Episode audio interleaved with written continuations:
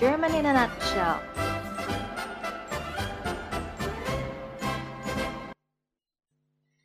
Guten Tag alle zusammen. Selamat datang di program kami German in a Nutshell.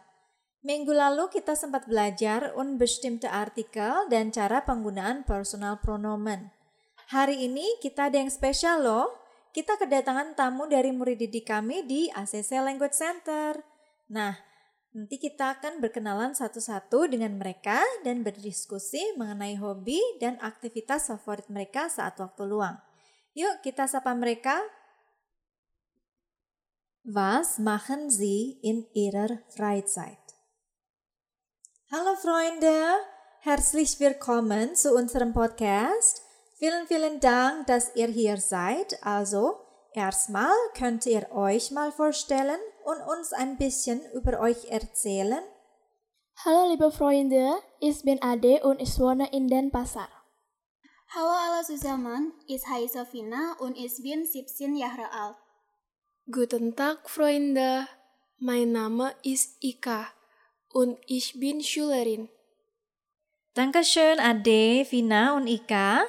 In dieser Episode wollen wir über Freizeit und Aktivitäten sprechen. Lass uns von Vina anfangen, ja? So, Vina, was machen Sie gern in Ihrer Freizeit? In meiner Freizeit koche ich gern und ich höre auch Musik. Sehr schön. Was kochen Sie denn gern? Oh, ich kann gut gebratene Reis kochen. Oh, das ist lecker. Mmm, das stimmt. Und Ika, können Sie erzählen, was Sie in der Freizeit machen? Mm, bei mir, ich liebe das Fotografieren. Vor allem Leute und Innenarchitektur. Das ist cool. Kannst du ein Foto von mir machen? Ja, ja, gerne. Und du, Ade, was machst du in deiner Freizeit? Oh, ich mag K-Pop so sehr.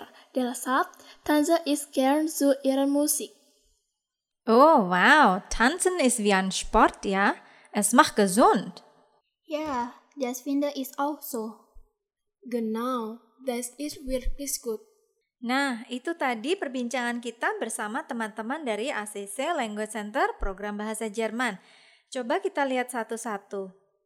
Vina berkata, In meiner Freizeit koche ich gern und ich höre auch Musik. Yang artinya, di waktu luang saya, saya suka memasak dan juga mendengarkan musik. Bagaimana dengan Ika? Ika tadi berkata, Ich liebe das Fotografieren. Saya sangat suka mengambil foto atau fotografi. Sedangkan Ade, ia berkata, Ich mag K-Pop so sehr, deshalb tanze ich gern zu ihren Musik. Saya suka sekali K-pop, oleh karena itu saya menari mengikuti musiknya. Nah, kalau teman-teman bagaimana? Was machen Sie gern in Ihrer Freizeit? Apa yang Anda lakukan di waktu luang? Kirim jawaban teman-teman di kolom komen di halaman Instagram kami ya, at German in a nutshell underscore.